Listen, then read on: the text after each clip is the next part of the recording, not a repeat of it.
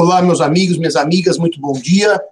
Vamos dar início, então, a essa nossa derradeira aula do curso de Teoria Geral dos Contratos e Contratos em Espécie. Uh, bom dia, Guilherme, bom dia, Gabriela, bom dia, Juliana, bom dia, Maria Fernanda. Bom dia, Adriana, bom dia, Rafael, Tamires, Gustavo e todos que estão entrando, Ramsés, Gabriela, Maria Eduarda. E vamos dar início, então, à nossa questão da denúncia cheia no contrato de locação.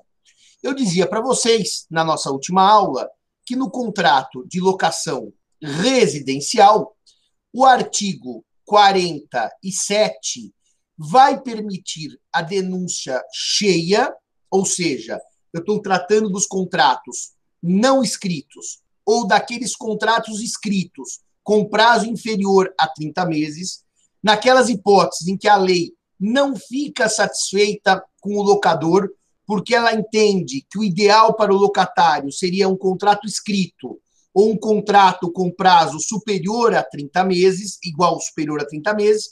Então, nessa hipótese, a lei vai permitir ao locatário, ao locador, a denúncia cheia nos quatro incisos da, do artigo 47.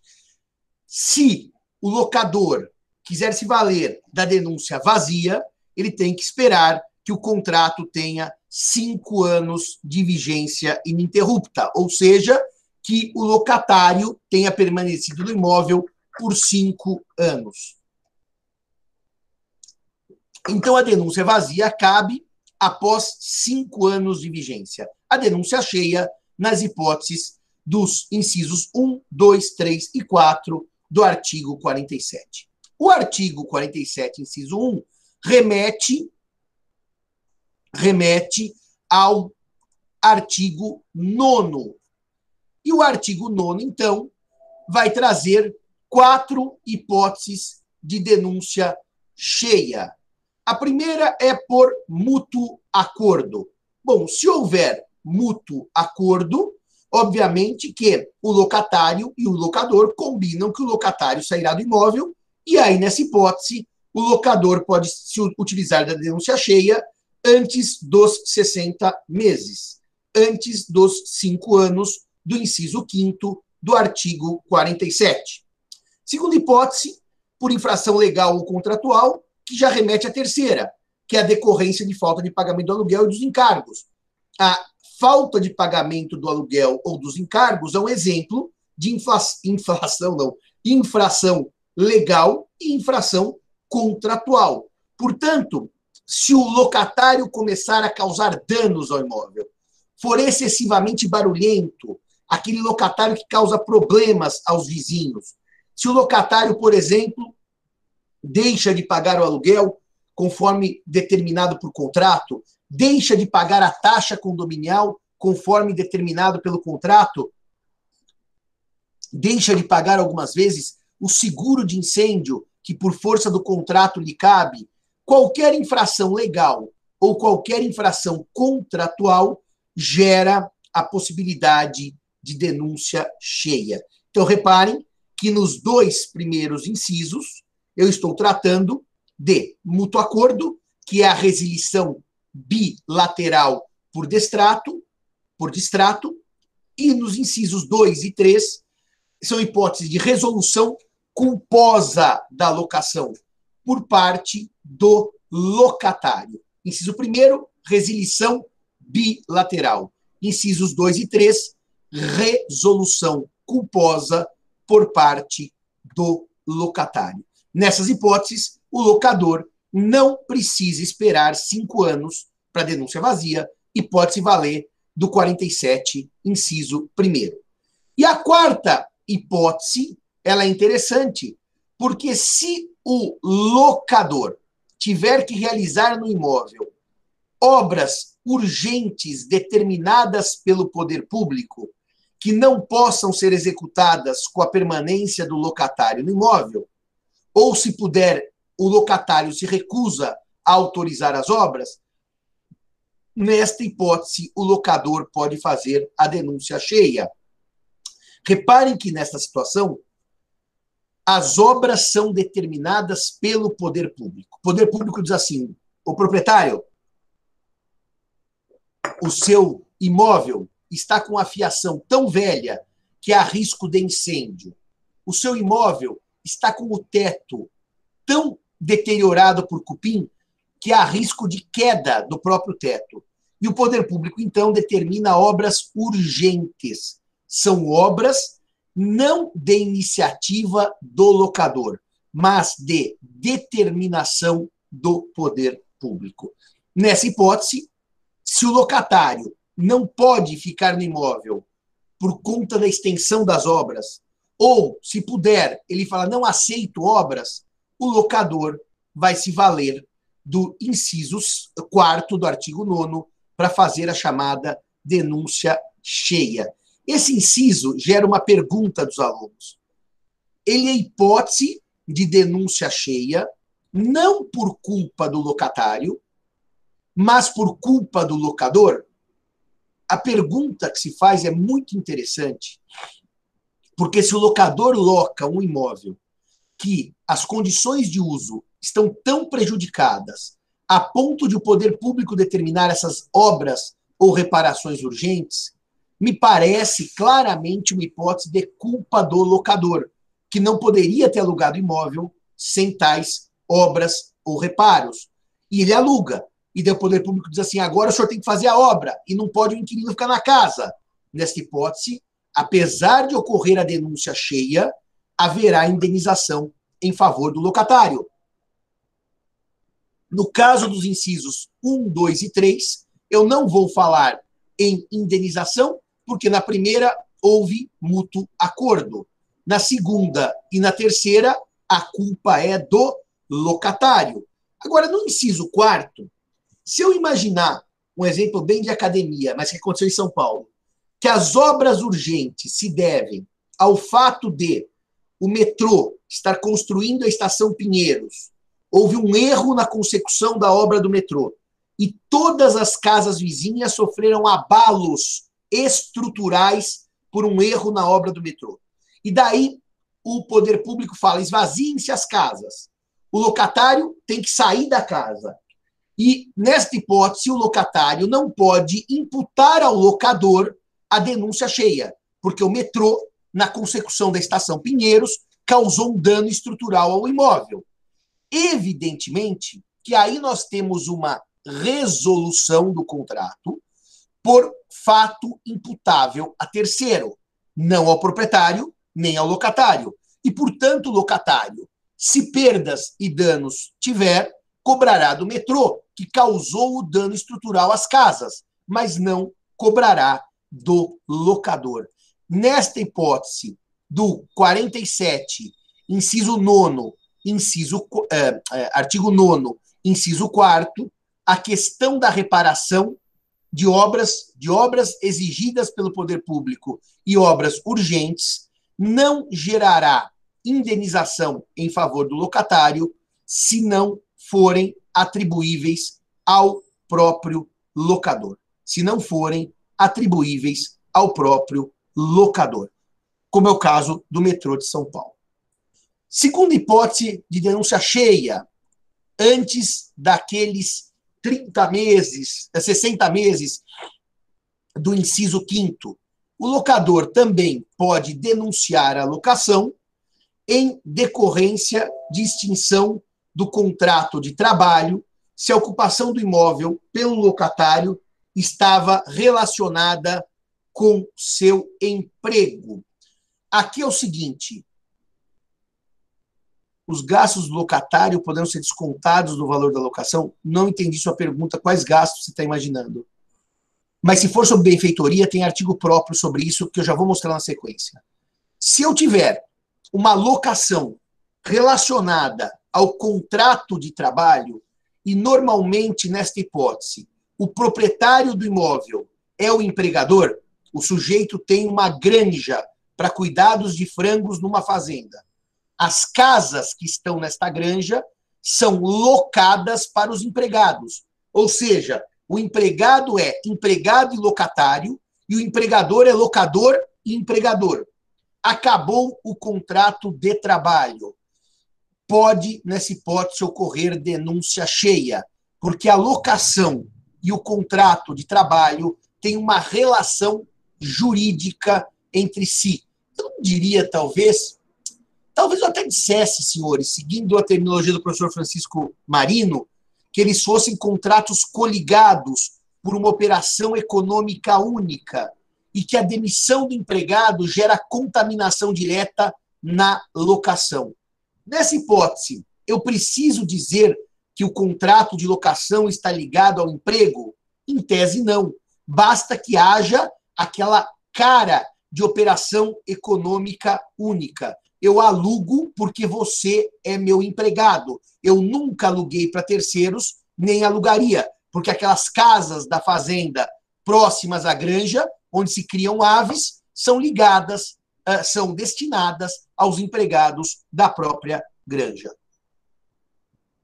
Nestas hipóteses, em que a locação tem relação direta com uh, o trabalho, eu posso, demitindo o empregado ou ele pedindo demissão, também denunciar a locação antes dos 60 meses do inciso uh, quinto do artigo 47. A terceira hipótese em que eu posso pedir antes dos 60 meses é aquela do inciso terceiro, que é o chamado pedido para uso próprio. De quem? Do locador, do cônjuge ou companheiro, ou para uso residencial de ascendente ou descendente, que não disponha, assim como seu cônjuge ou companheiro, de imóvel residencial próprio. Esta hipótese do uso próprio, vejam que a lei de 91 já diz para seu cônjuge ou companheiro, nesse ponto ela é literalmente inovadora, porque reparem que em 91 a união estável presente na Constituição de 88 ainda era uma criança em termos teóricos. O uso próprio significa que a lei entende que se o locador precisar para si, para seu cônjuge ou companheiro, ou para o uso de seu ascendente, descendente, ou cônjuge ou companheiro que não disponha de imóvel residencial próprio, nesta hipótese, cede o direito à moradia do locatário, mesmo antes dos 60 meses, dos cinco anos do inciso quinto, e eu vou poder retomar o imóvel, porque afinal, entre dar casa ao locatário que tem proteção da moradia, ou dar casa ao próprio locador, ao seu cônjuge ou companheiro, ou para uso residencial de ascendente, pais, avós, bisavós, etc. Descendentes, filhos, netos, bisnetos, etc. Bem como cônjuge ou companheiro eh, que não disponha de imóvel residencial próprio, é uma ideia de proteção da moradia do locador e de sua família. Agora, tem um pequeno detalhe aqui. Para que eu possa pedir o uso próprio residencial para o ascendente ou descendente, cônjuge ou companheiro, eles não podem, ascendente e descendente, cônjuge ou companheiro, dispor de imóvel próprio. Dispor de imóvel próprio. Em tese, esse artigo vai ser lido conjuntamente com o seu parágrafo primeiro, que vai dizer o seguinte: existe a chamada, o chamado pedido insincero de retomada, aquele que não é o motivo justo, que o locador utiliza apenas para denunciar o contrato, mas sem precisar usar o imóvel para si ou para os seus parentes. E a retomada insincera vai dar uma punição civil, que eu já vou mostrar qual é. Então, o parágrafo primeiro vai dizer que, se eu peço para uso próprio, a minha necessidade deverá ser demonstrada, eu que estou pedindo para uso próprio, se o retomante, o proprietário, alegando necessidade de usar o imóvel, estiver ocupando com a mesma finalidade outro de sua propriedade, outro de sua propriedade, situado na mesma localidade, ou residindo em imóvel alheio, utilizando imóvel alheio, já tiver retomado o imóvel anteriormente. A ideia aqui é muito simples. Se eu estou em São Paulo, moro em uma casa minha em São Paulo, alugo a minha casa para Bruna e digo, Bruna, eu preciso para uso próprio. Mas se você, Simão, já mora em São Paulo, alugou para Bruna uma casa em São Paulo, que sentido faz você alegar o uso próprio? E daí a lei vai dizer, o Simão retomante tem que provar. Então eu vou provar. A minha casa em São Paulo, onde eu moro, é no bairro de Santana, Zona Norte. A casa que eu aluguei para Bruna, também em São Paulo, só que é no bairro de Santo Amaro, Zona Sul. E as minhas crianças estudam num colégio na Zona Sul. Então, apesar de eu ter um imóvel próprio, onde eu resido em Santana, para levar todos os dias meus filhos da escola de Santana para a Zona Sul, é muito longe. Então, eu provo que eu tenho imóvel próprio, mas eu preciso daquele que eu estou retomando por uma questão de logística familiar. Por exemplo, eu trabalhava no Banco do Brasil, na Zona Norte, Santana, ao lado de casa. O banco me transfere para um imóvel na Zona Sul, perto de onde a Bruna loca a minha casa. Eu peço, então, a casa para uso próprio, mesmo já tendo outra em São Paulo, porque fico mais perto do meu trabalho. A mesma coisa, se eu já morar em imóvel alheio, eu digo assim: eu quero retomar o imóvel que eu aluguei para a Bruna, porque a Bruna mora na casa que é minha e eu moro de favor na casa do meu primo ou na casa do meu amigo Henrique Tsolna. E daí o legislador vai dizer que se eu por acaso já me vali desta faculdade antes, retomar o imóvel e já tendo, já morando em imóvel alheio, eu tenho que explicar por quê. Porque imaginemos, primeira ação, eu moro na casa do meu amigo Tsolna, me devolvo a casa Bruna locatária porque eu quero aí morar. Denúncia cheia, o juiz entende que está correta a denúncia e eu retomo o imóvel. Daqui a três anos, eu aluguei a casa para o Cairala e eu entro com uma mesma ação dizendo: quero retomar a casa que eu aluguei para o Cairala, porque eu moro com o e quero a casa de volta. Bom, mas por que, que o senhor já fez isso antes, quando a Bruna era locatária, agora está repetindo isso quando a Bruna é locadora? Há um cheiro de insinceridade. Então tenho que provar por que eu estou novamente pedindo a casa, sendo que eu já o fiz anteriormente. Se não fizer, a retomada não ocorre.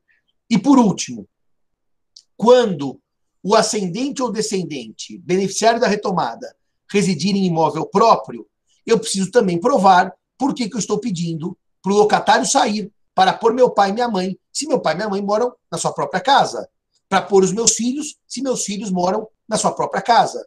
Imaginemos então que eu tenha, eu moro em Santo Amaro, tenho uma casa alugada em Santo Amaro, a Bruna é locatária, e os meus pais moram na casa própria deles em Santana. Os meus pais são idosos, ficaram doentes. Eu quero trazê-los para morarem mais perto de mim por uma razão de saúde. Eu digo, apesar de meu pai e minha mãe morarem em Santana, na casa própria, eu quero retomar o imóvel que aluguei para a Bruna, porque em Santo Amaro eu consigo cuidar melhor dos meus pais, já que eles estão idosos ou estão enfermos eu vou ter que provar porque se meu pai, minha mãe e os meus filhos moram numa certa casa que já é deles, eu vou pedir o imóvel de volta. Uh, só uma última nota aqui. Se a retomada for considerada insincera, ou seja, eu pedi quando eu não precisava do imóvel, eu pedi quando eu não precisava do imóvel, eu tenho aqui uma regra que é a seguinte. Uh, primeiro que eu tenho uma questão criminal segundo a lei do inquilinato. Segundo a lei do inquilinato, constitui crime de ação pública punível com detenção de três meses a um ano, três meses a um ano, que poderá ser substituída por prestação de serviço à comunidade, deixar o retomante dentro de 180 dias após a entrega do imóvel, inciso terceiro do 47, 180 dias após a entrega do, do imóvel, de usá-lo para o fim declarado, ou usando-o, não o fizer pelo prazo mínimo, pelo prazo mínimo de um ano. Esta é a pena criminal imposta ao proprietário que não utiliza o imóvel depois de retomado, uh, dentro de 180 dias, ou retoma, fica uma semana e não cumpre esse um ano e vai embora. Além desta pena, há uma pena civil. Crime está aqui no inciso segundo, e a parte civil está aqui no parágrafo único. Ocorrendo qualquer das hipóteses previstas neste artigo, poderá o prejudicado, a lei vai considerar a retomada insincera, reclamar em processo próprio multa equivalente. Essa multa aqui, senhores, podem anotar o nome, ela não é uma cláusula penal indenizatória. Ela é uma sanção civil. Ela é uma verdadeira punição decorrente da insinceridade. Decorrente da insinceridade. E a pena civil, nesta hipótese, pode ser de um mínimo de 12 e um máximo de 24 vezes né, o valor do último aluguel utilizado ou atualizado, ou o que esteja sendo cobrado do novo locatário se realugado o imóvel. Reparem o seguinte: eu vou ter uma pena que variará entre 12 a 24 aluguéis, ou o aluguel que eu praticava, que eu cobrava do locatário atualizado, ou se eu reloquei, retomada insincera, pedi para mim, mas eu aluguei por um valor mais alto, pode ser 12 a 24 vezes do novo uh, aluguel. Luca, qual é a racionalidade penal se a questão é mais civil da retomada insincera? Eu já discuti com penalistas, sabe, Luca, qual é o bem jurídico protegido aqui.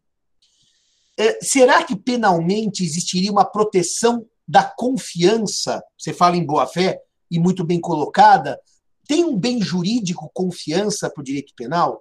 Os penalistas dizem que esse é o tipo de crime criado exclusivamente, Luca, com o intuito de não permitir esta prática. Seria um crime desestimulante da prática da retomada insincera. E é muito interessante sua pergunta, porque mais de uma vez eu conversei com penalistas sobre o, o, o tipo penal do artigo 44 e realmente é difícil achar um bem jurídico protegido.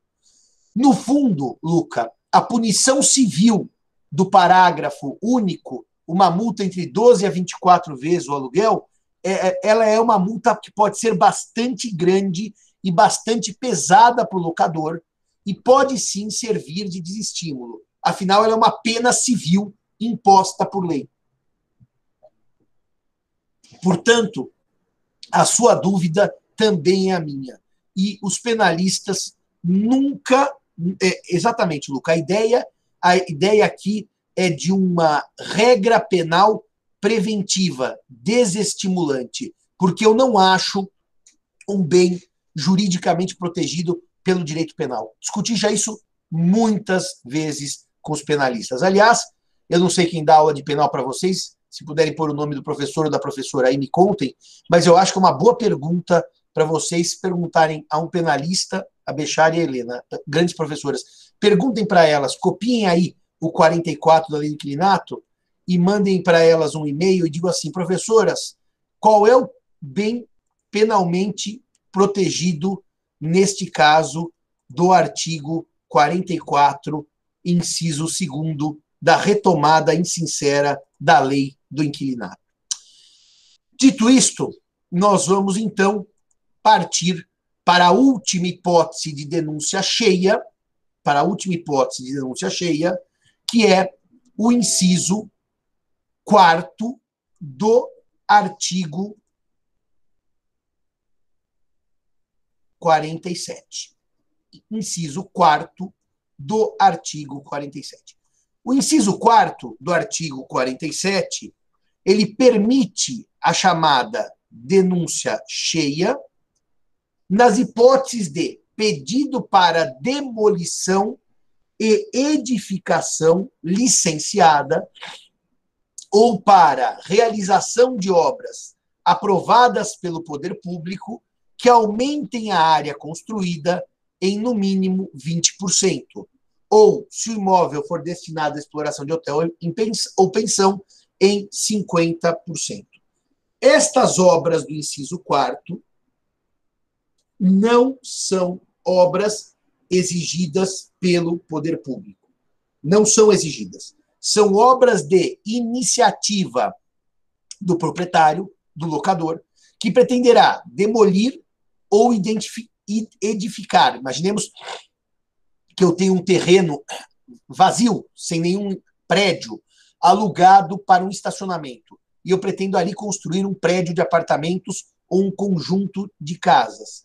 Ou eu pretendo realizar obras que eu vou submeter ao poder público e o poder público vai autorizar que aumentem a área construída em no mínimo 20% dos imóveis normais ou 50% se o imóvel for destinado a pensão ou hotel. Nestas hipóteses, eu também posso pedir a denúncia cheia. As obras do inciso 4 do artigo 9 são obras determinadas pelo poder público. As obras do inciso 4 do artigo 47 são obras de iniciativa do locador e, portanto, não são obras exigidas ou determinadas pelo poder público. Simão, e se eu tiver um contrato verbal, tá bom? Ou um contrato escrito com prazo inferior a 30 meses, tá bom? Eu não tenho nenhuma hipótese do inciso primeiro para denúncia cheia, nem do inciso segundo, nem do inciso terceiro, nem do inciso quarto. Bom, meus amigos, se vocês não tiverem nenhuma hipótese de denúncia cheia, os senhores aguentarão o locatário por cinco anos, os tais 60 meses que eu vinha dizendo para os senhores. É por isso que a lei efetivamente almeja que os senhores concedam os 30 meses para que isso facilite depois a retomada do imóvel após 30 meses. Uh, o artigo 59, processualmente falando, o artigo 59, processualmente falando, ele vai dizer para os senhores o seguinte com relação a essa ação de despejo, que eu, o juiz pode conceder liminar para desocupação em 15 dias, independentemente da audiência da parte contrária, em latim, sem ouvir a parte contrária é inaudita, altera, parte, alguns escrevem pars, é um erro, porque pars é nominativo, e é sem a oitiva da outra parte, é o ablativo, consider-se-á liminar para desocupação em 15 dias, independentemente da audiência da parte contrária, e prestado uma calção no valor equivalente a três aluguéis, nas ações que tiverem por fundamento exclusivo. Por que, que o proprietário calciona? Porque se por acaso o juiz concede a liminar, o inquilino é despejado sem ser ouvido, e na verdade o juiz errou, o inquilino não volta ao imóvel. Ele recebe os três aluguéis de calção. O proprietário calciona três aluguéis em dinheiro para garantir uma indenização ao locatário caso essa liminar, esse pedido liminar, tenha sido mal apreciado pelo juiz. É isso, Marcelo? Inauditis alteribus partibus. Eu achava que o alteribus era da outra parte, era o, era o genitivo, não sabia disso não. Inciso primeiro, se houver descumprimento do mútuo acordo, celebrado por escrito, assinado pelas partes, por duas testemunhas, no qual tenha sido ajustado o prazo mínimo de seis meses para desocupação. Nessa hipótese, se o inciso primeiro do artigo 9 vier acompanhado de um contrato, de um acordo escrito, resilição bilateral, distrato escrito, assinado pelas partes e por duas testemunhas, concedendo ao locatário seis meses para desocupação, se ele não sair nos seis meses, liminar, liminar com calção de três aluguéis.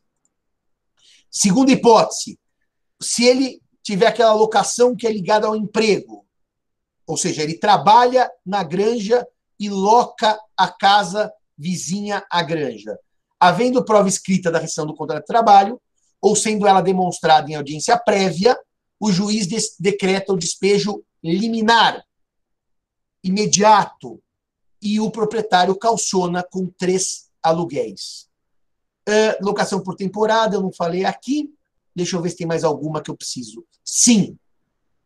Se eu tiver a situação das obras urgentes exigidas pelo poder público, do artigo 9, inciso 4, que é repetido no 47, inciso 1, nós teremos a concessão de liminar, despejo imediato, havendo a necessidade de se produzir reparações urgentes no imóvel, determinadas pelo poder público, que não possam ser executadas com a permanência do locatário, ou podendo, ele se recuse a consenti-las. Ué, se as obras são urgentes, eu não posso esperar todo o trâmite de uma ação de despejo para iniciar a obra. O proprietário pode, calcionando com três aluguéis, pedir a imediata saída do inquilino. Eu acho que sobre esse tema que nós estamos trabalhando, é, são essas as hipóteses de uh, liminar. Tá? A liminar, então, do 59 se aplica ao 47.1, que é o, remete ao nono 1, ao 47.2 e ao 47 4. Vejam que não há liminar na hipótese de retomada para uso próprio. A lei não traz a liminar no, uh, peri, uh, para a hipótese de uso próprio. Uma última nota para vocês. O artigo 61 vai dizer que, nas hipóteses do inciso terceiro e quarto do 47, Terceiro, do 47, uso próprio. Quarto, do 47, obras que eu quero fazer, não as determinadas pelo poder público como urgentes, mas aquelas que eu quero fazer, aumentando a área em é, mais de 20%, etc. Se o locatário, no prazo da contestação, concordar com a desocupação, ele ganha aqueles seis meses e está isento de honorários e verbas sucumbenciais, desde que ele desocupe nos seis meses. Reparem que, tanto na hipótese do 46, que é a denúncia vazia, quanto na hipótese do inciso terceiro, uso próprio, inciso quarto do 47, obras que o proprietário quer fazer, o locatário pode ficar quietinho, deitado eternamente em berço esplêndido, o locador entra com a ação alegando uso próprio, ou o locador entra com a ação alegando que quer fazer obras, ele diz concordo em sair, ele ganha mais seis meses no imóvel e não paga as verbas sucumbenciais. Mas nós vimos na aula passada quando eu digo que ele ganha seis meses no imóvel, não é que ele ganha morando de graça. Ele fica no imóvel, mas paga aluguel. Ele fica no imóvel, mas paga aluguel. Os senhores viram, portanto, comigo, que efetivamente o locador na locação residencial ele pode reaver o imóvel nas hipóteses do 46 ou nas hipóteses do 47. Por isso, agora, eu quero voltar para os senhores no artigo 4 que está lá em cima, para abrir a lei do inquilinato, para lhes mostrar como a lei do inquilinato trata os desiguais de maneira desigual. Mariana, para aumentar o valor da locação, eu preciso de ter uma cláusula contratual que preveja ou entrar com uma ação chamada revisional de aluguel, Mariana. Eu não posso aumentar um aluguel unilateralmente. Se não houver previsão contratual, eu posso entrar em juízo provando que a região se valorizou ou que uh, o, o, o imóvel foi alugado por um valor inferior ao de mercado, eu posso me valer sim do aumento de aluguel. Se ele tiver judicialmente o aluguel aumentado e não pagar, despejo por falta de pagamento. Agora, não se esqueça que se o contrato contiver previsão de correção monetária do aluguel a cada ano, isso não é aumento, isso é correção monetária. Cláusula de escala móvel do 316 do Código Civil. E se o locatário se nega a pagar o aluguel novo, maior, nesta hipótese, nós poderemos ter também o despejo por denúncia cheia, porque afinal o aluguel reajustado com o índice de correção monetária ou o IGPM, se o contrato contiver previsão, ou o IPCA, se for o índice oficial de inflação, e ele não paga esse valor acrescido, evidentemente cabe despejo por falta de pagamento. Despejo por falta de pagamento. Dito isto, vejam que coisa interessante o texto do artigo 4 Durante o prazo estipulado para a duração do contrato, não pode o locador reaver o imóvel alugado. Pacta sunt servanda. O combinado não é caro. Durante o prazo, o locador não pode pedir o imóvel de volta, fora, nas, fora, das, fora tirando as hipóteses de denúncia cheia dos artigos nono, 47, 1, 2, 3 e 4.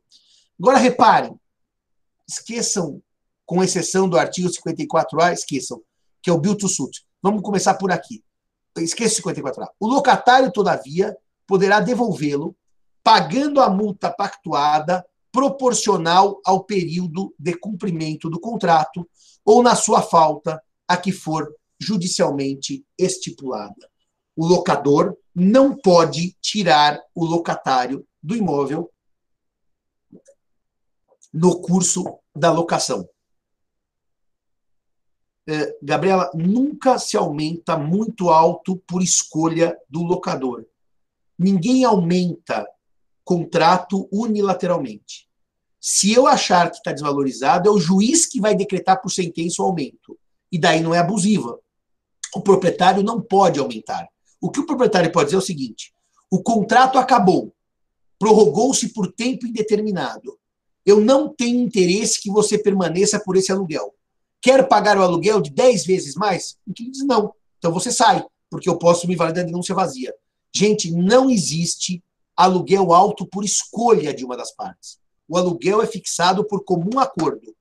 E se uma das partes, o locador, quiser aumentá-lo, terá que ir a juízo se valendo da ação revisional. Não há aluguel muito alto por escolha de alguém. Agora, pode acontecer na prática de se prorrogar por tempo determinado o contrato, e daí o locador diz assim, ô inquilino, eu posso me valer da denúncia vazia do 46. E daí você vai ter 30 dias para sair. Quer negociar um aluguel mais alto? Porque eu não aceito mais esse valor do contrato prorrogado por tempo indeterminado? O, o inquilino diz não. O locador se vale da denúncia vazia e tira o inquilino do imóvel. Ah, eu aceito. Bom, se eu aceito, então vamos adotar um novo contrato com um novo aluguel. Mas para terminar essa lógica do que eu estava dizendo, meus amigos e minhas amigas, o locatário, todavia, poderá devolvê-lo, o imóvel, pagando a multa pactuada proporcional ao período de cumprimento do contrato. Olha que coisa interessante.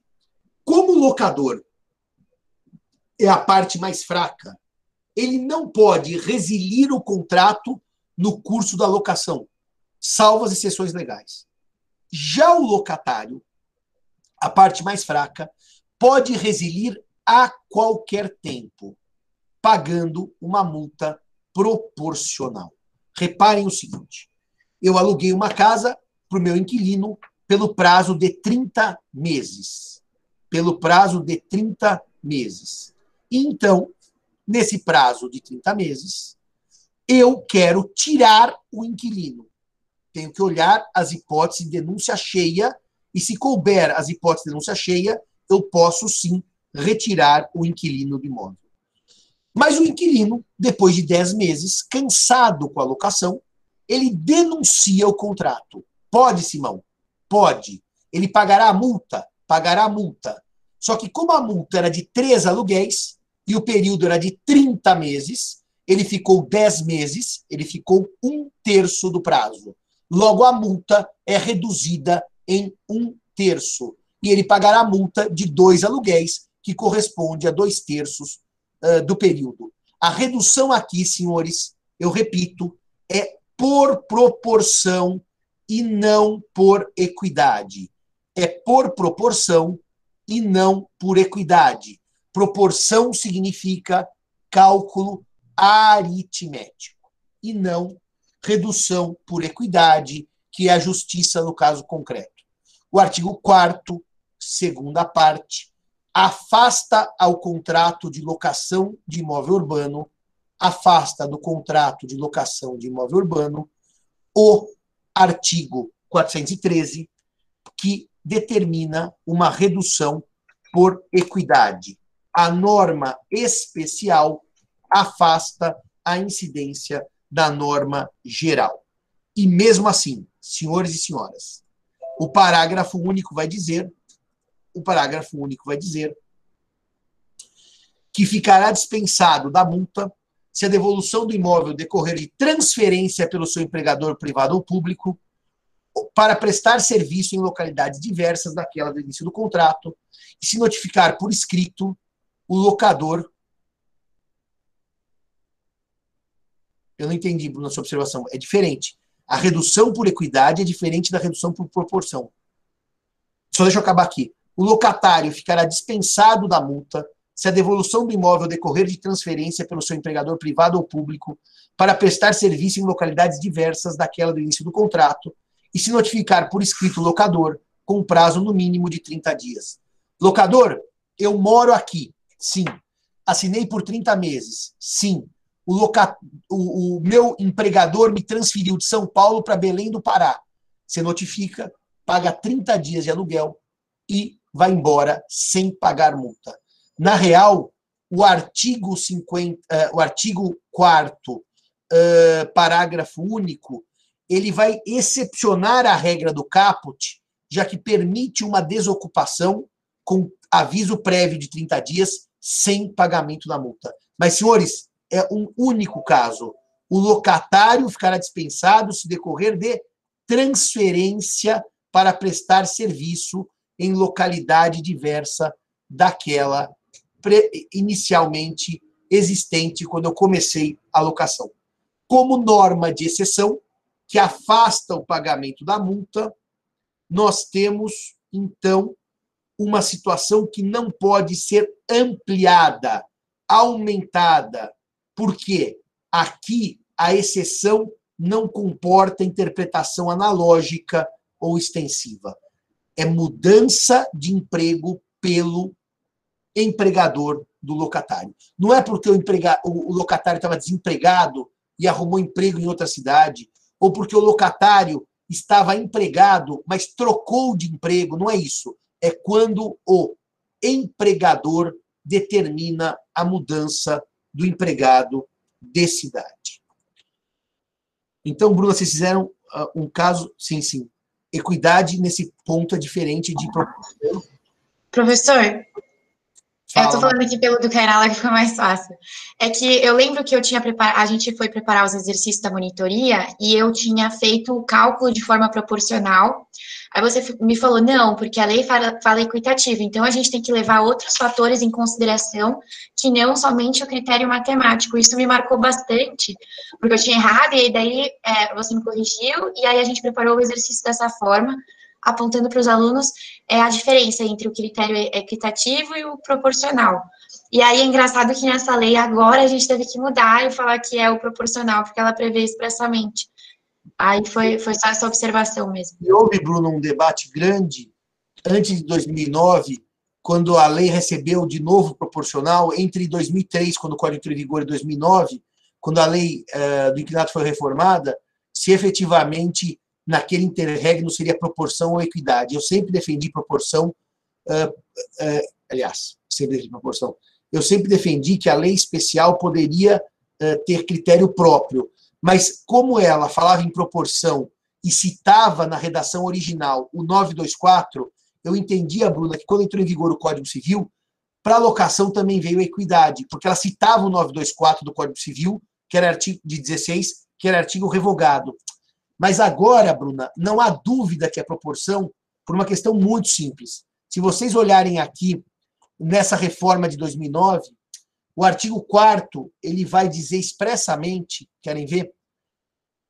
Uh, multa proporcional, Bruna, e ele já não menciona mais o artigo 924 do Código 16. Nesse interregno, dois, aliás, essa, essa redução aqui de 2012, tá? mas é, a reforma anterior, que, que tirou o 924, é da Lei 12.112 de 2009. Então, entre 2003, Bruno, e 2009, eu dizia, como o artigo 4 cita o artigo 924 do Código 16, e o artigo 924 foi revogado, a redução do inquilinato passou a ser por equidade. Por quê? Porque eu estou mencionando um artigo de lei revogada. Mas depois de 2009, em que o legislador retirou a menção ao 924 do Código Civil revogado e não mencionou o 413, eu não tenho dúvida que foi assim, Bruna. 91, 2003, redução por proporção. 2003, 2009, redução por equidade. 2009 em diante, a redução volta a ser por, por proporção, porque o artigo uh, quarto sofre esta redação, Bruna. Repare, em 2009, durante o prazo estipulado para a duração do contrato, uh, não poderá o locador reaver o imóvel alugado. O locatário, todavia, poderá devolvê-lo pagando a multa pactuada proporcionalmente. Então, em 2009, some a menção ao artigo uh, 924 do Código de 16 e, portanto, a proporção é a regra da redução na, no caso da lei do inclinato após 2009.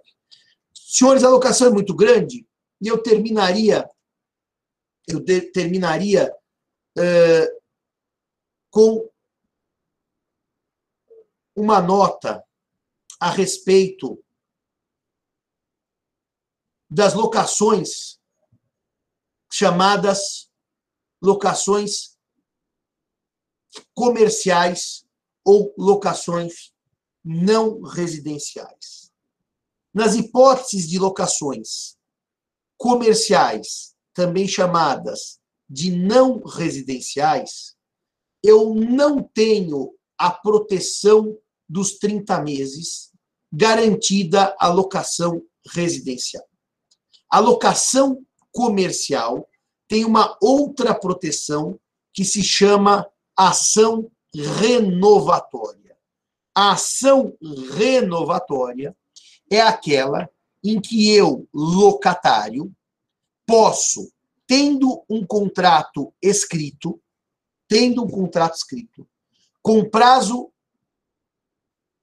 determinado, com prazo determinado, ou seja, não é aquele contrato escrito de assim, o locatário entra, mas não tem data de término. Ele tem um prazo determinado.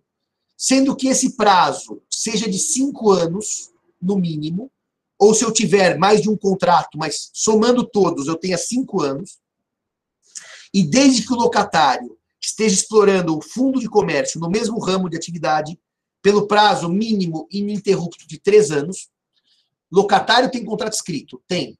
Quanto, quanto, qual que é o tempo determinado dele? Cinco anos. Ele está três anos no mesmo ramo de atividade? Sim, ele sempre teve uma peixaria. O locador chega e fala: quando terminar o prazo, eu quero que você caia fora, locatário. O locatário diz: não, porque eu tenho direito potestativo à renovatória. Direito potestativo significa que eu posso entrar com uma ação obrigando o locador a renovar o contrato por igual período. Na real, o estudo que eu fiz da jurisprudência é o seguinte: se eu tenho um contrato de locação por três anos e um novo de dois, somando eu tenho cinco. Sim. Quando eu renovo, a jurisprudência do STJ renova por cinco e não pelo prazo de dois anos do último contrato. A renovatória, portanto, é um direito potestativo do locatário, do inquilino, da locação não residencial comercial. É uma forma de proteção do fundo de comércio e do local de trabalho do uh, locatário. E daí, senhores, se eu tiver cinco anos de contrato escrito, nos últimos três, no mínimo, pelo mesmo, no mesmo ramo de atividade, eu terei o prazo, eu terei o prazo de, de não, dos primeiros seis meses do último ano do contrato, dos primeiros seis meses do último ano do contrato, para entrar com a ação revision, uh, renovatória de locação. Isso quer dizer que, na verdade, eu obrigarei o locador a renovar. Esta é a proteção. É verdade que o artigo 52 vai trazer algumas hipóteses de exceção, em que eu não sou obrigado a renovar, depois vocês estudem por conta, e os senhores verão que se o locatário quiser renovar e o locador aceitar a renovatória, mas quiser discutir apenas o aluguel, ele diz: Eu até aceito renovar, mas o problema é que o aluguel está desatualizado.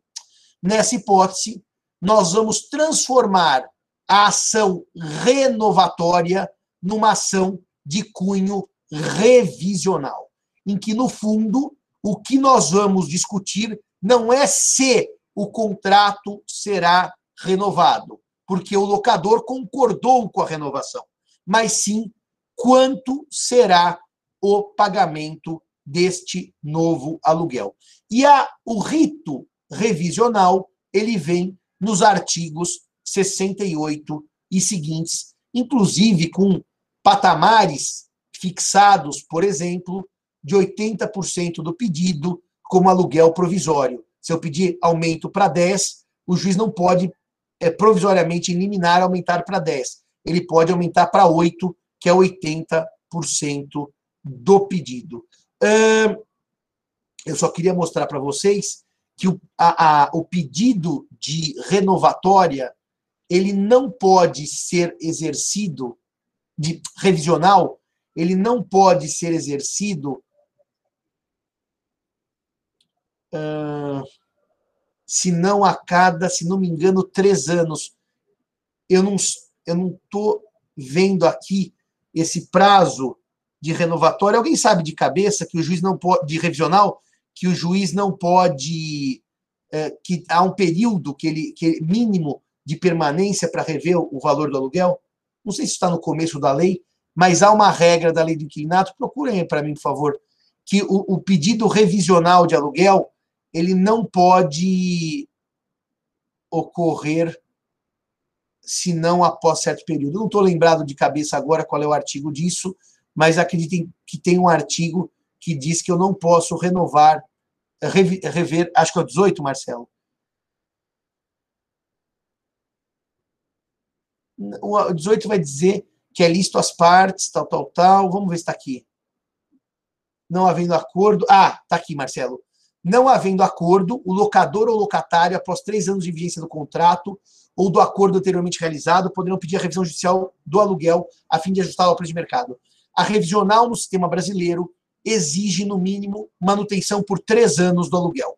Se eu ajusto o aluguel e depois proponho esses três anos, falta condição da ação e, portanto, o juiz não poderá conceder aumento. No Brasil, a revisional de aluguel é possível, sim, mas de três em três anos e não em períodos inferiores. É isso que determina o artigo 19, obrigado Cícero e obrigado Marcelo, da Lei 8245-91. Bem, senhores, senhoras, amigos e amigas, eu hoje vou acabar a aula mais cedo. Eu dei um bom overview da lei do inquilinato para vocês mesmo. Talvez se eu tivesse mais um tempinho, eu falasse das garantias da fiança, do seguro fiança, etc., e algumas questões da calção, mas eu reputo que para um curso de graduação eu dei um bom overview da matéria, eu dei uma boa, um bom voo panorâmico sobre a lei do inquilinato. E queria, então, nesses três, quatro minutos finais, dizer o seguinte para vocês. O ano de 2020, como eu tenho dito desde aquele dia 18 de março, eu me lembro ainda, meus amigos, que no dia 12 eu dava aula para uma das turmas eh, que não tinha seminário naquele dia, que tinha seminário na, na aula das 9 às 11. Olha, Cairala e a Bruna estão entrando aqui na sala agora.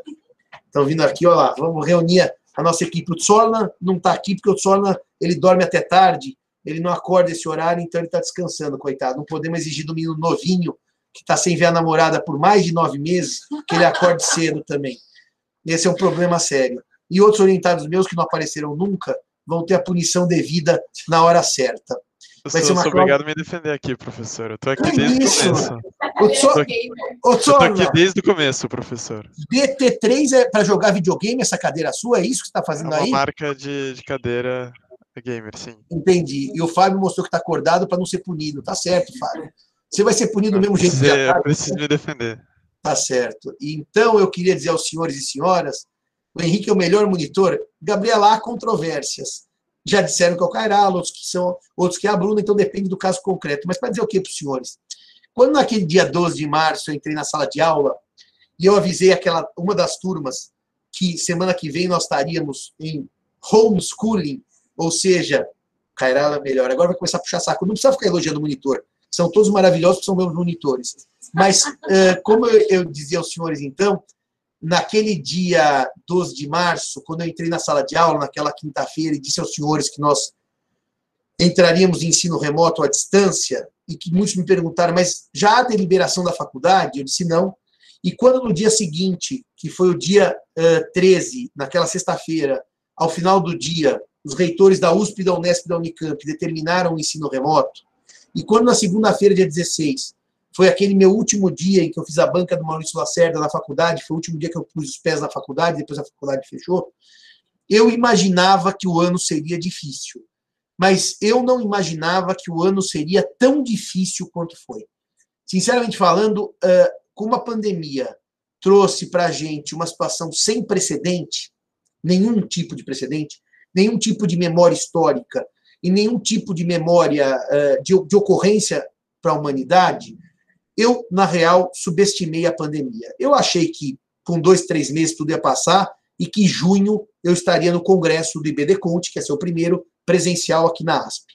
E, evidentemente, a pandemia serviu para mostrar a nossa insuficiência em termos de uh, cura, ou seja, a espécie humana, com a soberba que nos é peculiar, uh, provou que nós não somos nada além de primatas, como os nossos primos bonobos, chimpanzés, orangotangos e gorilas, nós somos primatas, primata com cérebro maior, um primata mais destrutivo, porque afinal nós conseguimos destruir com maior intensidade que os nossos irmãos primatas, mas nós somos primatas do mesmo jeito.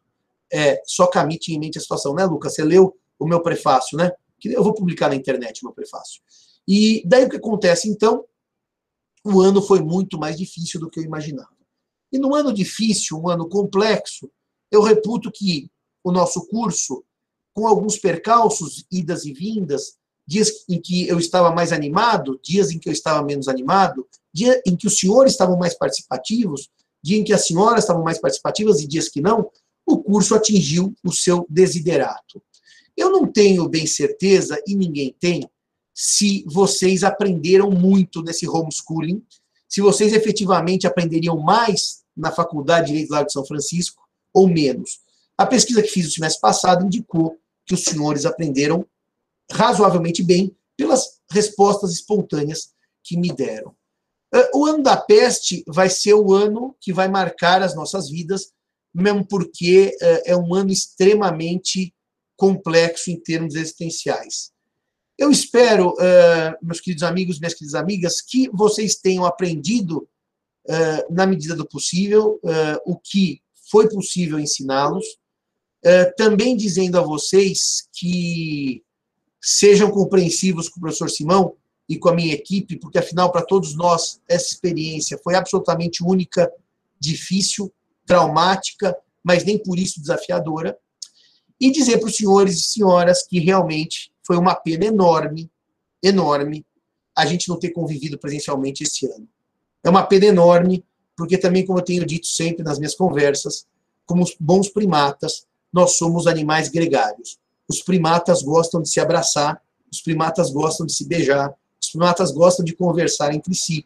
E nós somos primatas retirados da nossa natureza primata e jogados num ambiente inóspito, isolado, em certo sentido, um ambiente doentio. Que reparem, eu passei o semestre inteiro e um, quase o ano inteiro dando aula para uma tela preta, o que é uma coisa, no mínimo, estranha para quem se propôs a ser professor, para ter contato, convívio com outras pessoas. Dito isto, eu agradeço genuinamente a paciência dos senhores, que foram sempre generosos, não posso ficar emocionado, que foram sempre generosos, e dizer que eu espero que a gente se encontre em breve, presencialmente. Obrigado a todos e todas. Obrigado à minha equipe de monitores, uma equipe tão fabulosa. E nos vemos, se Deus quiser, ao vivo. Beijão.